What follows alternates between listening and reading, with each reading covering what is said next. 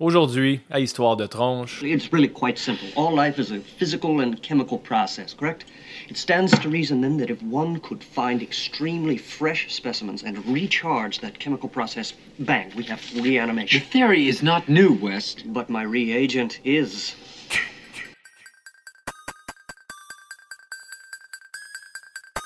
Klaatu!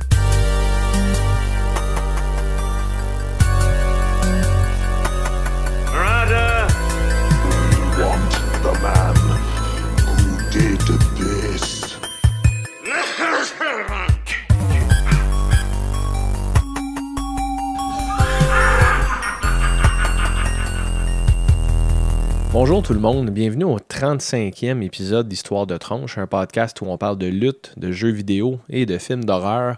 Je suis votre animateur fidèle à son poste, Steph. Cette semaine, par contre, Steph est tout seul, effectivement. Je parle même à la troisième personne du singulier en référant à moi-même, c'est bon signe. Euh, je suis tout seul cette semaine, je vais essayer ça. Euh, Joe est pas mal occupé de ce temps-là. Il y a eu des heures supplémentaires au dépanneur où est-ce qu'il travaille, puis euh, il n'a pas le choix de rentrer. Donc, euh, il ne pouvait pas être ici cette semaine simplement par manque de temps et non par manque de désir. Joe adore faire le projet, comme vous savez tous. Mais bon, c'est un petit peu plus tough. Puis, ben, Ben, on a enregistré, je pense, vendredi dernier. Puis, on a mis ça en ligne il y a quelques jours seulement. Donc, deux fois Ben en, cinq jours. Là, je ne veux pas trop en demander aux tronches. Déjà, une fois par semaine, c'est pas évident à écouter. Puis là, c'est un peu plate parce que j'insulte tout le monde, mais personne n'est là pour se défendre. Fait que ça, ça fait une drôle de, drôle de dynamique, mais bon, on va voir ce que ça donne. Euh, je voulais faire ça tout seul cette semaine, les tronches. J'avais envie de parler un peu de ce qui se passe dans ma vie, de ce que je fais dernièrement, euh, côté lutte, côté euh, gaming, côté horreur, ce que j'ai regardé, ce à quoi j'ai joué. Puis euh, à la fin, je vais vous recommander des, des trucs à aller voir là, pour des raisons différentes. Euh, autant pour des bonnes que des mauvaises, surtout dans le cas de la lutte, là, on s'entend, c'est, mettons, recommander des jeux plates à du monde, ça va être tough. Euh, il va falloir que les gens payent, trouvent une copie du jeu, puis qu'ils se rendent compte que c'est de la merde. C'est un peu euh, demander beaucoup, mais la mauvaise lutte, ça c'est le fun parce que c'est librement disponible partout sur Internet. Merci Internet, incroyable pour être un fan de lutte, il n'y a rien de mieux. Euh, Il y a du stock partout qui coûte rien et qui est facilement trouvable. Fait qu'on va pouvoir en reparler tantôt. Euh, ouais, c'est ça. C'est le matin. Euh, il est quand même très tôt ce matin. Puis j'étais à mon deuxième café là, avec mon. Si j'avais juste pris un café, je serais en silence en ce moment devant l'écran, puis je serais pas de bonne humeur. Un peu comme le matin, les gens qui me connaissent le savent, c'est un refrain que je chante depuis longtemps. J'ai commencé à boire du café à 30 ans, moi. Là, euh, j'ai 36 maintenant, donc ça fait pas super longtemps. Mais je peux pas vivre sans mon café. J'ai vraiment une euh, dépendance chimique à la caféine, puis euh, c'est plus drôle. Le matin, comme moi, c'est ma raison de me lever, j'ai hâte de me lever pour prendre mon café, m'installer relax, regarder mes affaires, checker mes nouvelles, whatever que je fais le matin avec mon café. Si j'ai pas ça, ça va pas bien. Puis, j'ai deux enfants, comme vous savez également, qui ont 12 ans et 10 ans. C'est des amours, c'est des très bons garçons.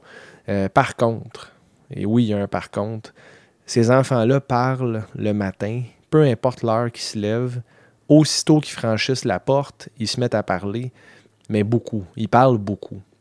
Puis c'est jamais intéressant. Parce que peu importe ce que tu me racontes à 6 heures du matin, quand je viens de me lever, peu importe ce que tu me racontes, puis peu importe t'es qui, il y a des bonnes chances ça me tente pas vraiment d'en entendre parler ou juste d'échanger là-dessus. Mais mes garçons, en plus, c'est des enfants. Donc, le sens du début, milieu, fin d'une histoire, ils l'ont pas. Fait qu'ils me racontent toutes sortes de niaiseries, ils me racontent leurs rêves, ils me racontent euh, de leur journée d'école hier, il est arrivé de quoi, mais ils partent en plein milieu de l'histoire. Je comprends fuck all. Puis la vérité, c'est que je m'en calisse. Puis ils le savent. Fait que je réponds même pas la plupart du temps, puis ils me suivent avec un gros sourire parce qu'ils savent euh, que ça me tape ses nerfs, puis eux, ça les amuse. Fait que mes enfants sont cruels. Euh, ils ont un, petit peu du sang du père dans le corps, faut croire. Ils trouvent ça bien drôle de me voir juste m'impatienter ou leur demander Arrêtez, les gars, arrêtez de parler, arrêtez de parler juste une minute. Tu sais, juste un silence. On n'est pas obligé de combler les silences tout le temps. hein. Puis tu sais, ça, j'ai appris ça plus vieux, mais mettons que tu fais un road trip avec des amis, des fois, c'est correct si vous parlez pas pendant 15 minutes de temps, parce qu'on pense, on est bien, puis quand on est bien avec quelqu'un, je pense qu'on est capable de partager un silence autant qu'une bonne conversation. Mais mes enfants, ils ne catchent pas encore ce concept-là, puis je leur impose pas. Mais hostie qui parle le matin, puis je m'en crisse. Fermez-la, les gars. Je vous adore. Vous êtes ma raison de vivre. mais tant que j'ai pas bu de café, arrêtez de me parler. Fait que ça, c'était mon très long euh, intro pour parler du café ce matin que j'aime, je le regarde et je l'admire. Euh, merci Café, grâce à toi, ça rend ça un petit peu plus vivable le matin. Euh, les tronches, je vous remercie souvent pour les téléchargements, mais je me fais tout le temps interrompre par Ben d'habitude. Fait que là, je vais prendre le temps de bien vous le dire. merci tellement de nous supporter. trois gars, mais en fait quatre. On a aussi un, un co-animateur spécial pour les épisodes hors série, le Yog à Drummondville. Euh, quatre gars qui parlent de leur passion de tronche, carrément. Le nom, il vient pas de nulle part. Hein. C'est Histoire de tronche parce que c'est des sujets pour tronche. Euh, on a beaucoup de gens qui nous écoutent. On a des commentaires, on a des messages privés. Surtout, les gens sont vraiment cool. Euh, moi, ça me touche énormément parce que tout ce qu'on fait, c'est reproduire les conversations qu'on a dans nos salons. à parler de ce qu'on aime. Puis visiblement, on partage ces passions-là avec beaucoup de gens. D'ailleurs, il y a plusieurs auditeurs qui m'ont dit qu'ils n'étaient pas nécessairement fans d'un des trois sujets en particulier, mais plutôt fans juste de la dynamique de ce qu'ils entendent euh, entre les animateurs. Puis ça, waouh, vraiment, là, euh, c'est un compliment inespéré, puis très apprécié, parce que crime, comme je répète, c'est juste nous autres qui parlent. Fait ça fait drôle d'entendre ça de l'extérieur, mais c'est certainement apprécié. Euh, arrêtez pas avec ça pour les, pour les bons mots. Nous, ça nous donne une raison de continuer parce qu'évidemment, si on parlait seul à toutes les semaines, pense pas qu'on ferait ça aussi souvent. Ça demande quand même du travail, de la préparation. Euh, pas dans le cas de Joe, évidemment. Joe, il arrive avec 3-4 euh, napkins, avec, euh, avec des notes écrites au Sharpie. mais moi et Ben, on travaille quand même fort pour la préparation. Puis je blague, évidemment, Joe. en fait, son pire défaut à Joe, je vais en profiter, c'est qu'il se prépare trop des fois. Fait qu'il arrive avec des notes qu'il n'est pas capable de relire lui-même. Tu sais, Joe, il a une qualité, mettons, une calligraphie assez exécrable. On dirait qu'il est éternué sur une feuille, puis après ça, il fait juste l'étendre avec sa main, puis ça ressemble à ça. Euh, souvent, il arrive avec ses notes, puis il se retrouve pas, mais bon, ça ajoute énormément euh, au charme de ce joyeux personnage, mon cher ami euh, depuis bientôt 30 ans, qui a toujours été comme ça. Fait que euh, espérons que ça change pas. Mais merci les tronches. merci vraiment d'être là avec nous à toutes les semaines. Puis c'est possible qu'on change la fréquence un petit peu pour les fêtes, qu'on fasse un épisode par semaine en alternance versus deux en ce moment. On fait un épisode de lutte puis un épisode de jeu et d'horreur euh, par semaine. Puis en même temps, les horaires des fêtes, c'est un peu plus tough, là, avec les vacances. Puis les gens, ils sortent, ils voyagent. Euh, Joe, comme je vous disais tantôt, qui travaille beaucoup à sa job, euh, il travaille en vente au détail. Puis c'est les, les, plus grosses semaines de l'année pour lui en ce moment. Fait que c'est possible qu'on descende la fréquence là, à un épisode par semaine en alternance. c'est pas confirmé qu'on va faire ça encore, mais on vous tient au courant pour la suite certainement. Fait que je voulais vous parler un peu de ce que je fais euh, depuis quelques semaines, en fait, à quoi je joue, ce que je regarde, puis tout ça. Euh, en termes de gaming, j'ai eu, euh, il y a plusieurs épisodes, là, ça fait peut-être un mois de ça, peut-être un peu plus même, aux alentours du, du 16e ou 17e épisode, j'avais recommandé à Ben un jeu qui était Super Castlevania 4 ou Super Nintendo, puis j'avais dit qu'il devait le finir. On s'entend, Ben, c'est pas un complétiste, il n'y a pas de colonne vertébrale, il n'a pas réussi à finir Super Castlevania 4, qui est le plus facile de la franchise Castlevania. Il est revenu ici en disant oh, je me suis rendu au troisième avant-dernier. Fuck off, là, tu l'as pas fait, man. T'es un mou, je suis déçu. J'en profite pour t'insulter parce que d'habitude, j'ai même pas le temps de finir mes insultes que tu me coupes la parole, comme je répète. Fait que j'en profite. Ben, je t'aime. Moi, je l'ai fini. Super Castlevania 4 au Super Nintendo. Euh, il a moins bien vieilli que je me souviens du jeu, par contre. Je te dirais, Simon Belmont, c'est mon préféré euh, protagoniste de la, franchise Castlevania, par nostalgie, tout simplement. C'était lui dans le premier et le deuxième Castlevania c'est un personnage qui est unidimensionnel quand même parce qu'il n'y a pas énormément de développement dans les jeux. Mais Super Castlevania 4, euh, il y a des mécaniques un peu bizarres. Il y a des boss qui sont beaux, qui sont bien faits, mais ça paraît que c'est un jeu, euh, mettons, dans les débuts euh, de la vie de la Super Nintendo. C'est pas si beau. C'est pas le plus beau Castlevania, certainement. D'ailleurs, j'ai également fini au chalet avec les tronches. On était on n'était pas loin d'une dizaine de tronches là-bas, puis j'ai des témoins. Euh, ils m'ont niaisé à l'épisode du chalet, puis ils m'ont dit que c'est mon ami Seb qui avait fini euh, Castlevania Rondo of Blood, qui est sur l'excellente compilation euh, Castlevania Requiem au PS4. En passant, les tronches, je vous recommande ça. Je pense que c'est 29$, puis vous avez deux chefs-d'œuvre. vous avez Rondo of Blood, que j'ai fini. Ça, ça l'a bien vieilli. L'animation, top-notch. La musique est fantastique. Vraiment un super bon jeu. Et sur le même dual pack euh, de Castlevania Requiem, ça vient avec Castlevania Symphony of the Night, euh, qui est vu par plusieurs comme peut-être un des meilleurs jeux de tous les temps, tout euh, genre confondu. Je suis pas en désaccord, honnêtement. Je me suis même questionné. Ma femme Caro, elle m'a regardé jouer à un moment donné, puis je dis Sais-tu, man, j'ai juste fait pause, puis je sais-tu, Caro, je pense que c'est peut-être mon jeu préféré ever. J'en ai passé des heures à Symphony of the Night. Ben écoutez, je l'ai fini celui-là aussi. Et quand tu finis le jeu la première fois, euh, tu te bats contre Richter Belmont, qui est le héros de Castlevania Rondo of Blood. Euh, il y a une fin un peu plate où est-ce que tu bats Richter, puis tu es à l'extérieur du château, puis c'est fini, puis il n'y a pas vraiment d'histoire qui continue quoi que ce soit. Mais si tu euh, équipes un certain item contre le boss, contre Richter, il y a un orb, une, genre de, genre de boule verte qui tourne autour de sa tête, qui apparaît, qui n'est pas là d'habitude. Puis là, tu tues ou tu détruis la boule verte.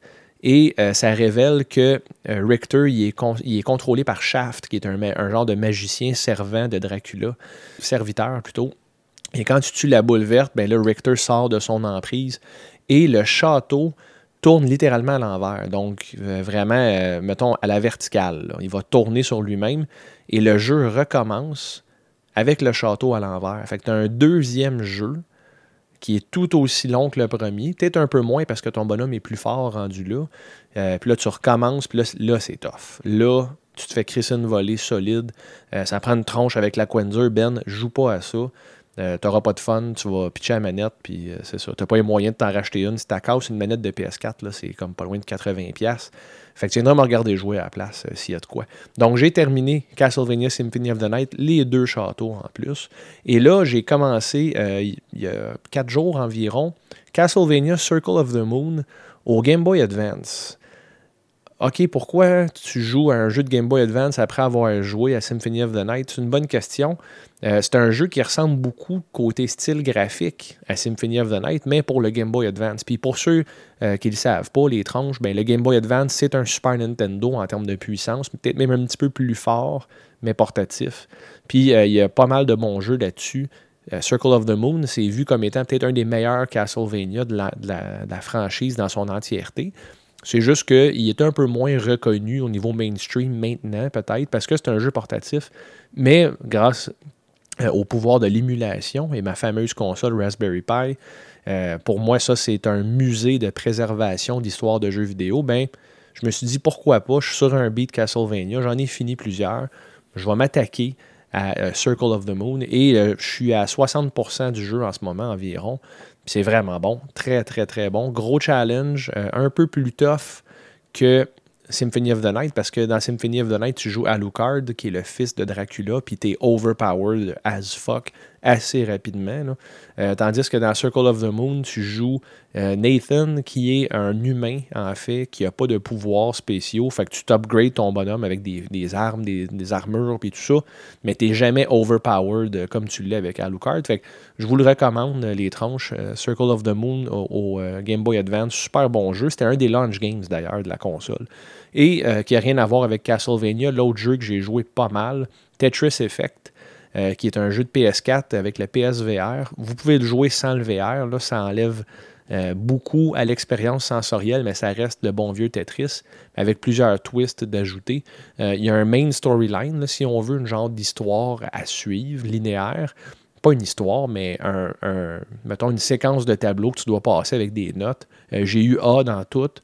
Euh, dans mon premier playthrough. Fait que j'ai réussi à finir le, main storyline. J'appelle ça un storyline parce que c'est la seule euh, vraie ligne directrice euh, dans le jeu. Sinon, c'est juste Tetris libre.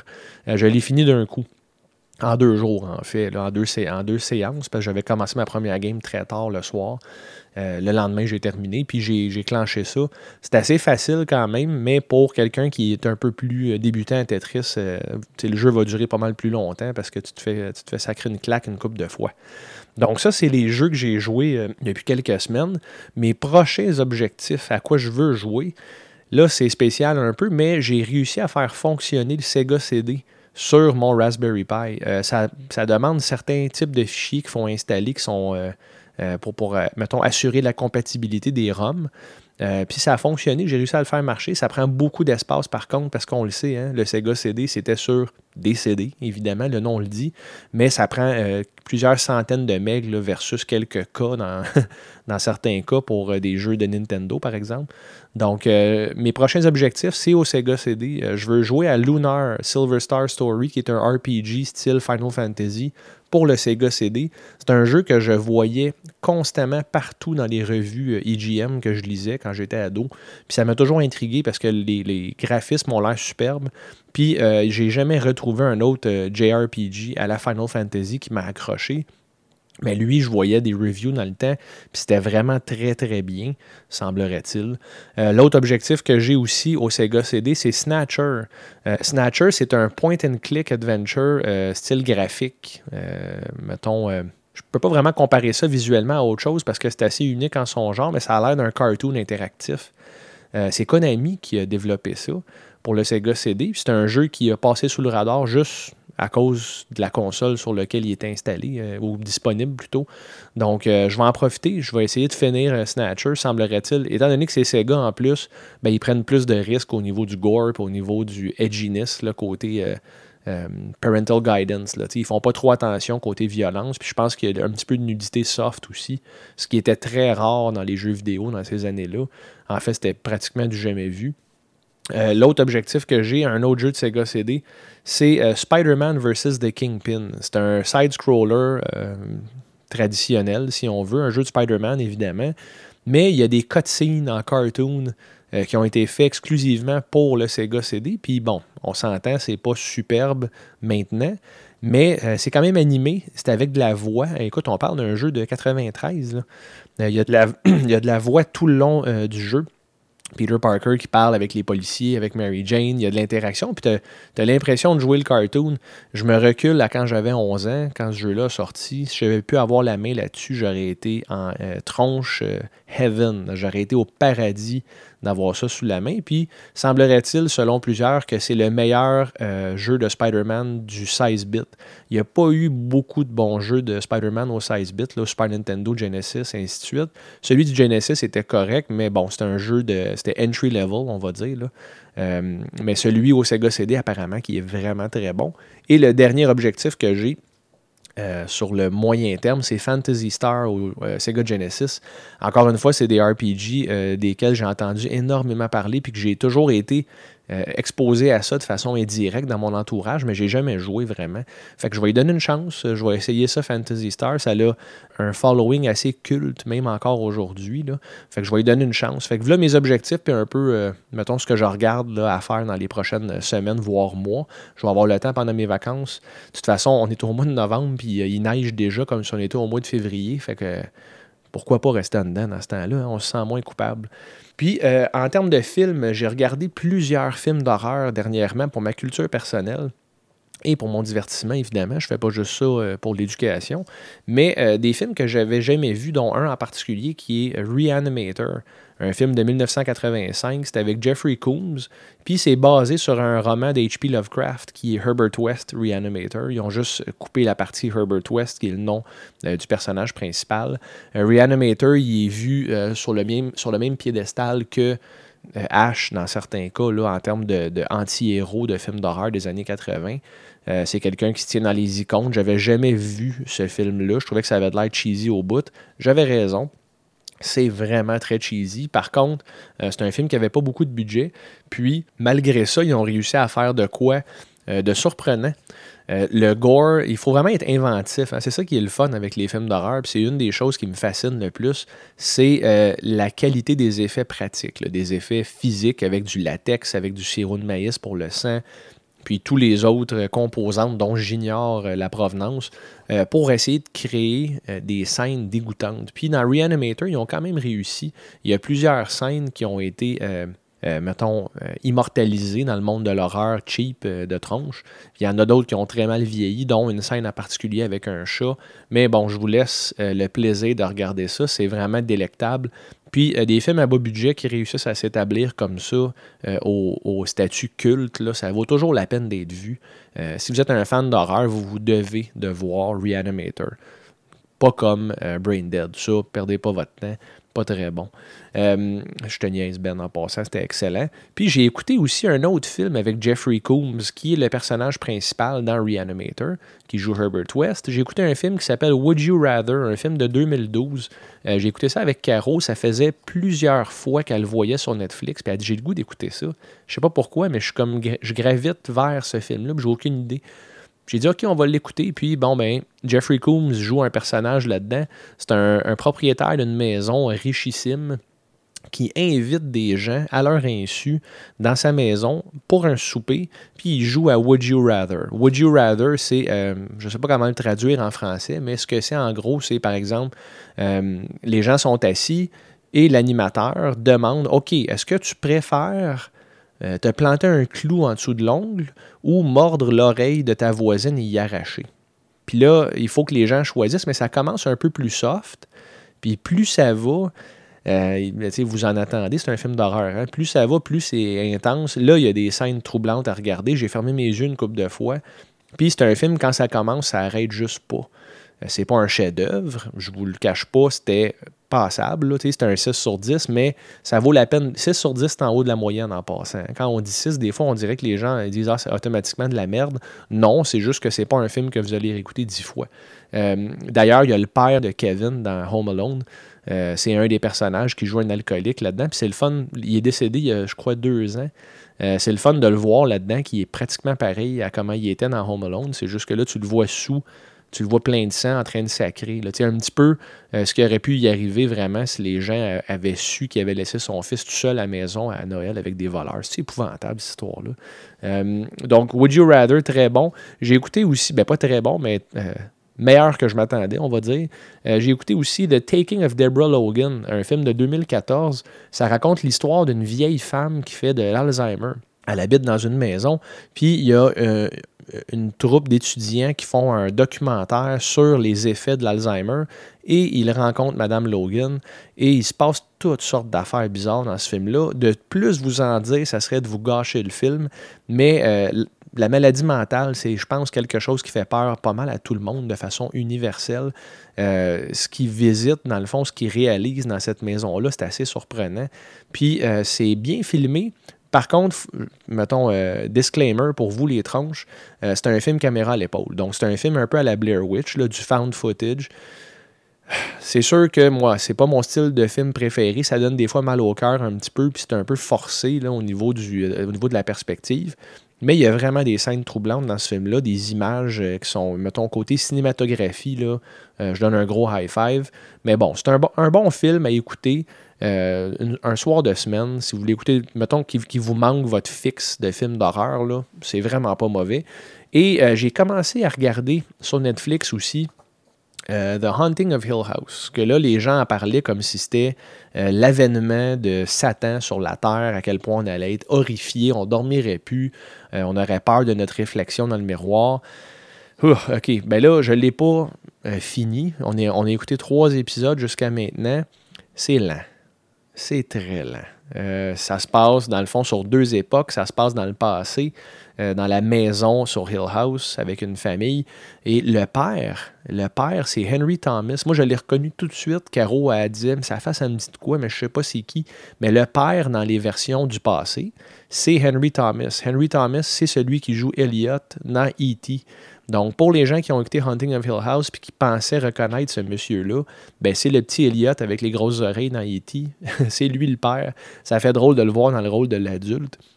Euh, jusqu'à maintenant, c'est pas mauvais, mais je trouve qu'il y a énormément de ficelage de personnages. C'est long avant de s'établir. Mais d'un autre côté, les, les, valeurs de production sont très élevées. Je reconnais que ça a l'air excellent, puis c'est sûrement le genre d'affaire que plus tu l'écoutes, plus t'embarques, mais jusqu'à maintenant, ça n'a pas réussi à m'accrocher. Moi, pourtant, qui est un fan euh, du produit, qui devrait être, euh, mettons, le, le, public parfait, on va dire, pour ce type euh, de série-là. Mais bon, jusqu'à maintenant, on verra ce que ça donne. J'abandonne pas, mais ça fait quelques semaines qu'on a mis ça sur la tablette, moins carreau, mais on va sûrement recommencer à l'écouter. Puis côté lutte, mais ben moi, entre les recommandations de Joe qui m'épuisent, qui me demandent souvent des Prozac pour passer à travers, euh, Joe, il est très créatif dans ses matchs de merde, puis euh, euh, il m'envoie à toutes sortes de places. Donc, j'écoute pas tant de luttes assis devant mon écran de jour en jour ou même de semaine en semaine, outre les recommandations, déjà avec les pay-per-view qu'on écoute quatre par année, on va s'en tenir à ça. C'est beaucoup d'heures de lutte. Fait que, moi, je, plains les fans réguliers, les tronches, je vous juge pas, mais j'ai de la misère à comprendre comment vous faites pour investir autant d'intérêt dans un produit qui est tellement surexposé à la télé. Par contre, j'en écoute souvent en m'entraînant. J'ai un gym à la maison, je fais soit du tapis ou de la musculation, puis j'écoute de quoi dans le background qui ne demande pas mon attention complète.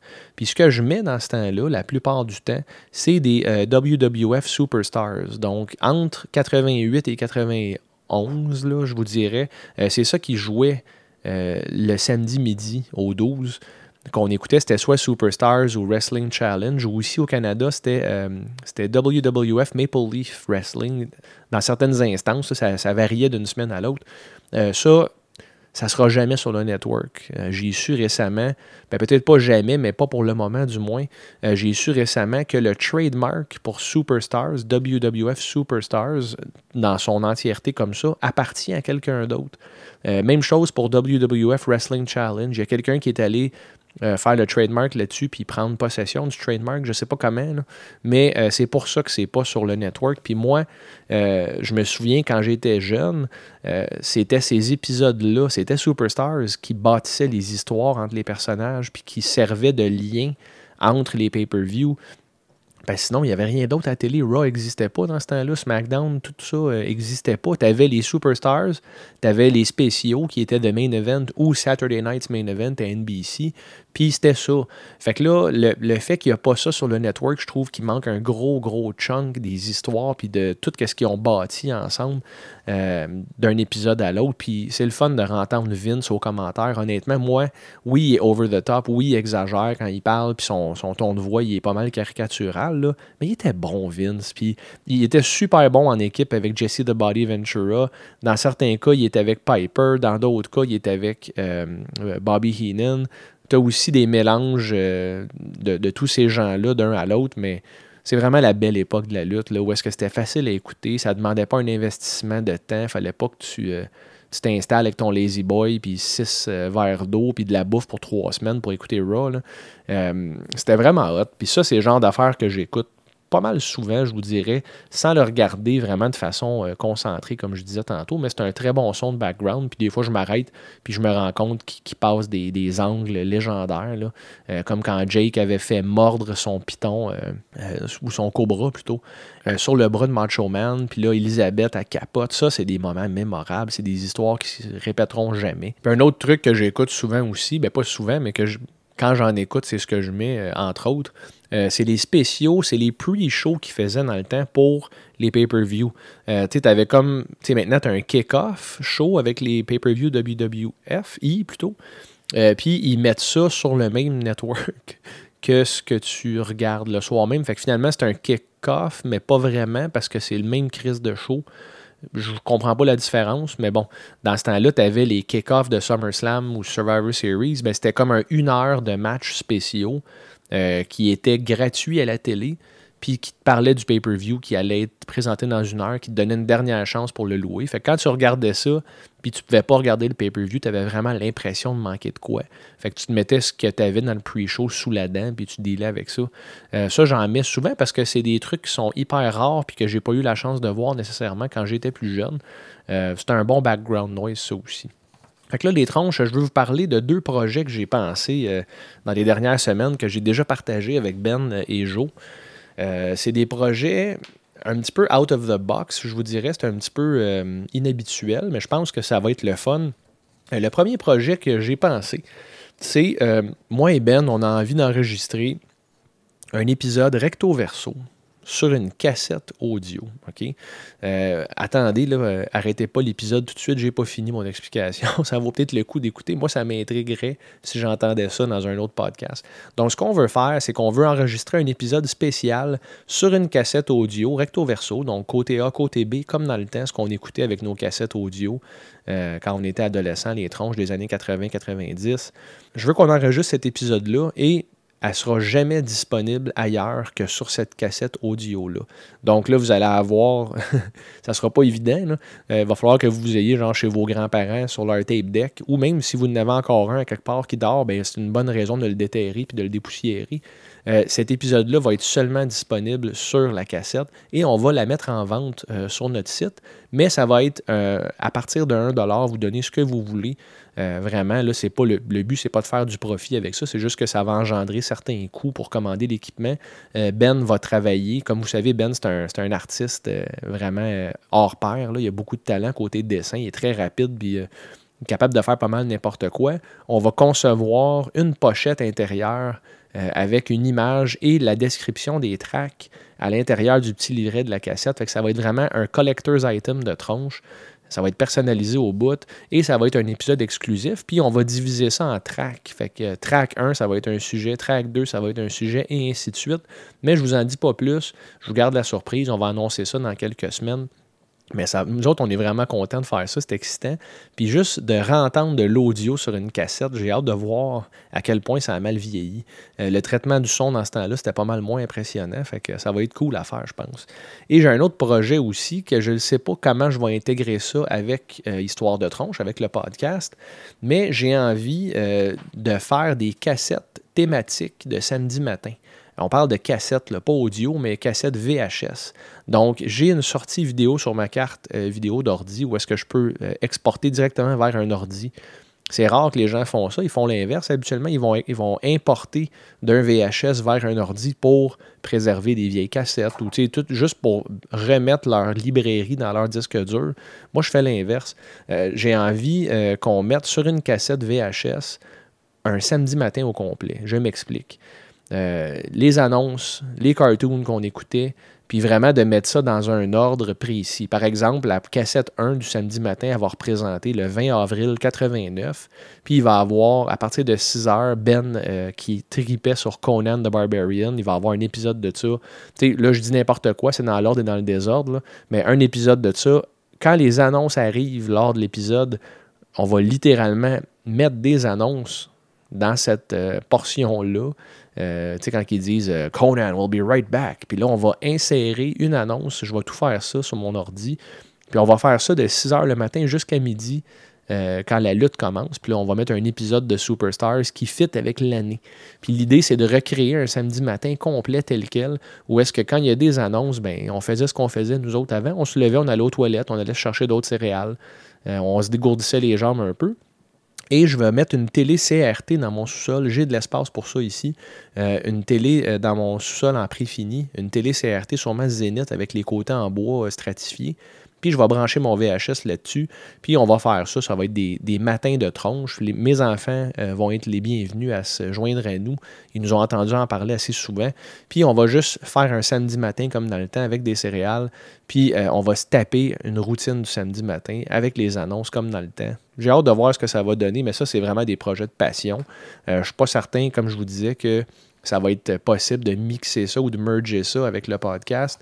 Mais euh, on va en faire l'annonce puis sûrement mettre des photos euh, de l'événement euh, quand ça va être fait. Donc, les recommandations de la semaine, les tranches, évidemment, vous pouvez voir, là, ça fait 30 minutes environ. je ne ferai pas une heure tout seul. je ne veux pas moi-même m'endormir et vous endormir du même coup. Euh, quand il y a deux personnes qui fournissent la conversation, le temps double. Hein. fait que je pense que ça fit bien dans le format. Donc, j'y vais avec les recommandations de la semaine. Euh, on va commencer avec la lutte. J'ai un match à vous recommander.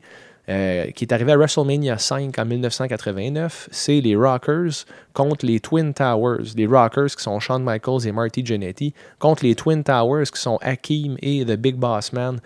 Le match comme tel, c'est sans histoire, c'est pas débile, mais il y a un lariat, il y a une close dans ce match-là de la part de Hakim dans le visage à Shawn Michaels.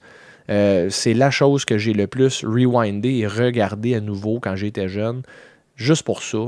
C'est historique. Shawn Michaels, il commençait à bumper jeune, mettons. Il n'a pas, euh, pas peur de prendre une claque à la gueule, je vais vous dire. Donc, les Twin Towers contre les Rockers à WrestleMania 5. Euh, ça, ça serait le, entre guillemets, bon match. Le mauvais match. Ouf, là, c'est rough. OK? C'est arrivé le 3 novembre 2018. Là, ça fait euh, presque un mois. C'est à Jackson, New Jersey. C'est une, fédération backyard de marde qui s'appelle SWF. Un nom typique et stéréotypé. Il doit en avoir une dans chaque État, une fédération qui s'appelle de même. Euh, c'est Sabu. Oui, Sabu de ECW, une totale légende du hardcore, puis un gars qui, qui, mettons, qui est un innovateur côté offense avec des chaises, des tables, puis qui, qui prenait des risques de fou. Il est encore actif. En tout cas, actif, c'est un gros mot, là, vous allez voir. Euh, Il est en équipe avec une fille qui a l'air à faire partie du cercle de Shriners. J'ai pas catché. Puis, à la fin, j'ai cru remarquer que c'est peut-être Medusa. Euh, Medusa qui était à Lundra Blaze aussi à la WWF. Mais c'est pas elle, mais en tout cas, c'est, tellement mal chié que c'est, dur à déceler. Euh, c'est Sabu et cette fille-là contre deux emballeurs du IGA de Saint-Joseph-du-Lac. Euh, du moins, je n'ai pas trouvé d'autres descriptifs parce qu'il n'y a rien décrit dans la vidéo. Mais les gars sont dégueulasses. Ils feraient pas mal à mon chien. Je veux dire, c'est vraiment, c'est des petits gros avec des camisoles, des grosses bédaines, des petits bras, puis c'est des jeunes. C'est des jeunes. Ils ont écoute, du monde comme ça, ça devrait même pas lutter pour le fun dans une cour, encore moins contre Sabu à la télé. C'est soft, le match est à chier, le plafond est tellement bas que Sabu est pas capable de faire ses moves, puis il s'en rend compte un moment donné parce qu'il passe proche de se péter la gueule euh, sur le plafond suspendu. J'ai déjà vu ça arriver en passant des tronches dans un show. Euh, regardez ça, ça vaut vraiment la peine. Euh, Sabu, il est tellement magané que c'en est triste. Tu sais, il y a peut-être 100 personnes dans la foule, puis encore, je suis peut-être généreux. Les gens sont pas dedans, c'est awkward et triste à voir, puis je me dis, les, les lutteurs, là, ils, se tuent toute leur vie, puis quand ils ont terminé leur carrière comme ça, ben, ils n'ont pas le choix d'aller se prostituer comme ça devant pas grand monde, puis de se blesser, ou de risquer de se blesser du moins. Euh, regardez ça, ça vaut la peine. Et petite apparition spéciale à la fin du match aussi d'un autre, je ne pas dire légende, mais un autre icône de la, euh, de la ECW qui arrive à la fin du match pour, euh, pour intervenir, puis lui, il fait pas attention à personne. Fait que ça, c'est très drôle. Donc voilà le mauvais match que je vous recommande. Euh, le jeu que je vous recommande cette semaine, j'en ai déjà parlé souvent, mais là, il y a une patch qui est sortie il y a environ une semaine ou peut-être même moins. C'est Seven Days to Die, mais la version Alpha 17. Donc ce jeu-là, ça fait des années qu'il est en alpha. On s'entend, alpha, c'est un stade de développement de jeu. Tu alpha, bêta, puis tu final, là, release. Euh, ben, alpha encore, mais alpha 17, euh, ils ont ajouté, ils ont upgradé les graphiques, ils ont ajouté plusieurs features vraiment le fun, et ils ont rendu le jeu beaucoup plus stressant. Donc c'est plus tough qu'avant. Euh, ce qui est une bonne chose dans un type de jeu de survie. Pour ceux qui ne savent pas, les tranches, Seven Days to Die, euh, c'est un jeu euh, en 3D à la première personne. Tu commences en bobette, euh, en plein milieu de nulle part de la nature, puis il y a un outbreak zombie et tu dois survivre. Puis c'est un mix de ça et de Minecraft, parce que tu peux détruire tout ce que tu vois. Tu peux creuser presque à l'infini dans le sol, puis aller te cacher sous terre. Tu peux te cacher dans une maison existante. Tu peux essayer de la renforcer avec des wood spikes, des pièges. C'est tripant au bout. Il faut que tu gères ta bouffe, ta faim, ta soif, ta fatigue. Euh, vraiment un très bon jeu. Puis le Alpha 17, il amène ça à un autre niveau. Et en termes de films d'horreur, ce que je vous recommande, les tronches cette semaine, c'est un film qui s'appelle Chopping Mall. Pas Shopping Mall, mais bien Chopping Mall. Un film de 1986 de Jim Wynorski euh, sur un budget de 800 000 dans un centre d'achat à Los Angeles. Euh, en français, le film s'appelait Centre d'Achi. C'est drôle, hein? Comme du hachis de dinde, mais dans un film d'horreur, tout le monde. Wouh! Euh, c'est pas un film d'horreur, c'est un film de 1986 qui essaie de faire du gore soft avec euh, de la nudité soft. Euh, c'est un film d'horreur finalement qui représente la génération des années 80 dans toute sa gloire et sa splendeur. Ça vaut la peine d'être vu simplement pour euh, réaliser à quel point que cette génération-là est derrière nous, puis que j'ai pas l'impression que même la nostalgie va faire que ce style de film-là va revenir à la mode. C'est à la mode des écouter, par contre. en tout cas, dans mon cas, j'aime ça. Euh, c'est une gang de jeunes qui travaillent au centre d'achat qui décident de faire un party après les heures d'ouverture, puis qui vont ouvrir les boutiques, puis ils vont faire des tripes de cul, puis ils vont boire, puis ils vont fumer dedans. Une gang de rebelles mais il y a des robots qui ont été créés pour la sécurité qui, sont, qui se promènent dans le centre d'achat, mais qui semblent avoir une âme. OK, ouais, je sais, pas évident. Mais euh, ces robots-là deviennent violents et là, ça devient les jeunes dans le centre d'achat contre les robots méchants.